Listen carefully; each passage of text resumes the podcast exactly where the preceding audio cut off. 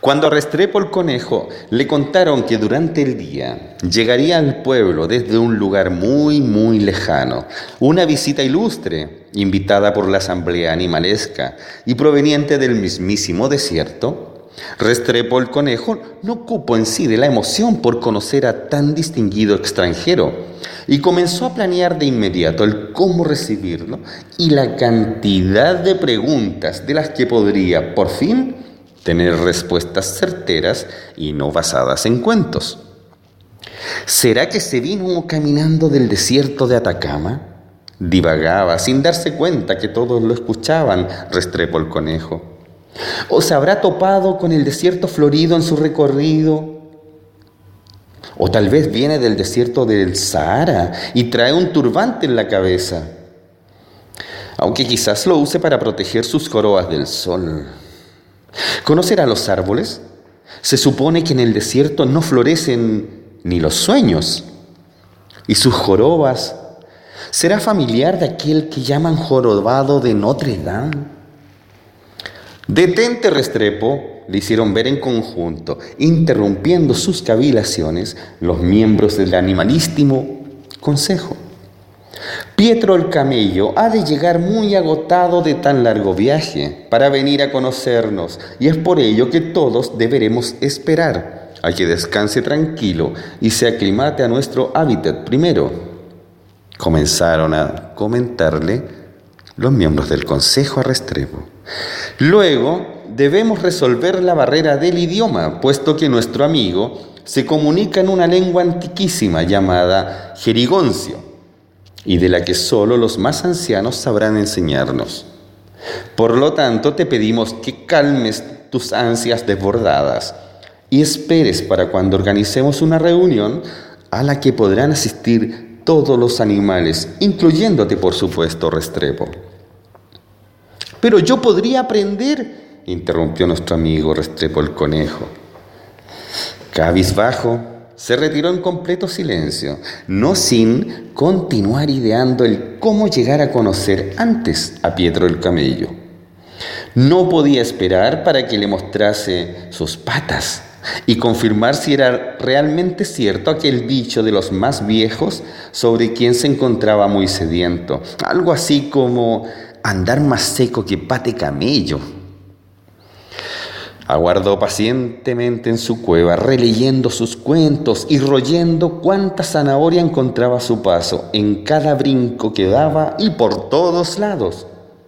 Cuando de repente, y a lo lejos, comenzó a sentirse la algarabía de todos quienes iban saludando en su paso, camino al pueblo, al camello forastero llamado Pietro.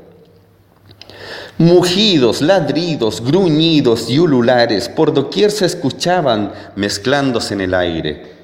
Restrepo el conejo, descontrolado en la emoción de ir a saludarlo, tiró zanahorias y cuentos, salió como loco brincando a su encuentro.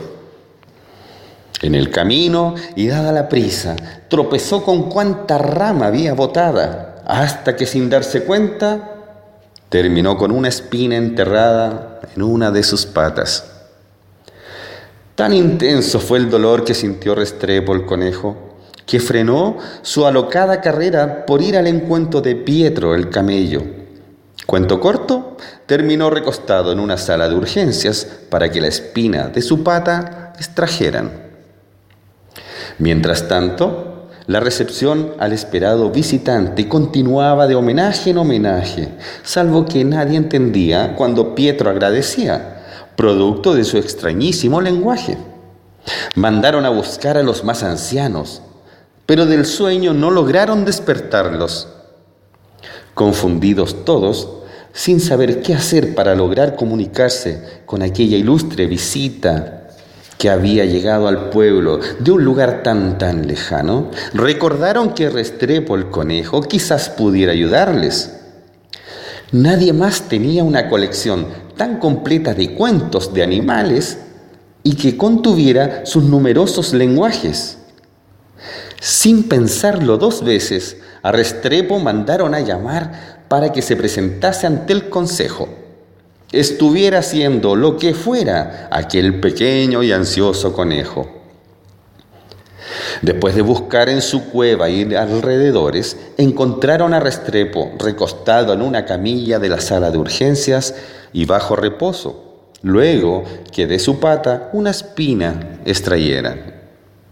Restrepo, debes venir con nosotros y pasar por tus cuentos. Alarmados le comentaron quienes, por orden del consejo, por todos lados le buscaron. Restrepo, aún adolorido por aquella espina que sin desearlo se enterrara en una pata, aceptó muy contento. Al fin conocería a Pietro el camello. Escoltado rápidamente por su séquito hasta llegar al salón donde se encontraban Pietro el camello y todos los animales del consejo. Una vez presentado al ilustre visitante, Restrepo el conejo dejó a todos boquiabiertos al comenzar a conversar con Pietro el camello sin mediar libros ni cuentos de por medio. Epes, upun oponopor, coponoposeperlopo, dopon pipiepetropo, noposapadepe, cupuapantopo, aguapardepe, supuyepe capadapa, tapan tapascopo, zapas, apar capa de pel de pesipía per topo. Entusiasmado Restrepo preguntaba, ¿qué pe apa grapadapa blepe sopo prepesapa?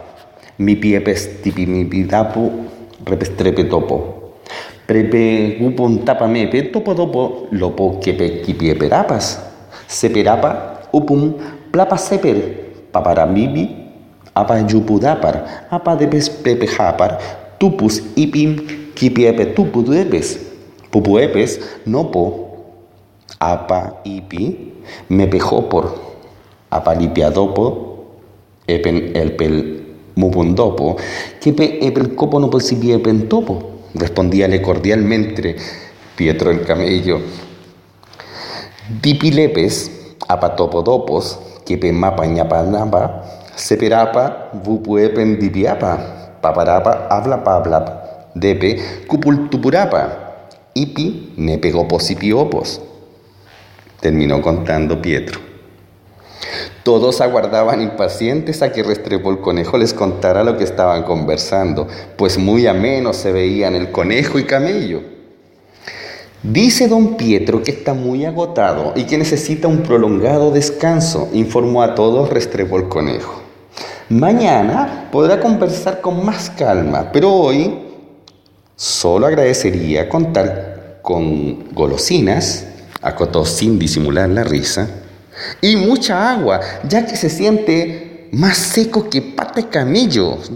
terminó sonriendo y desatando una carcajada general.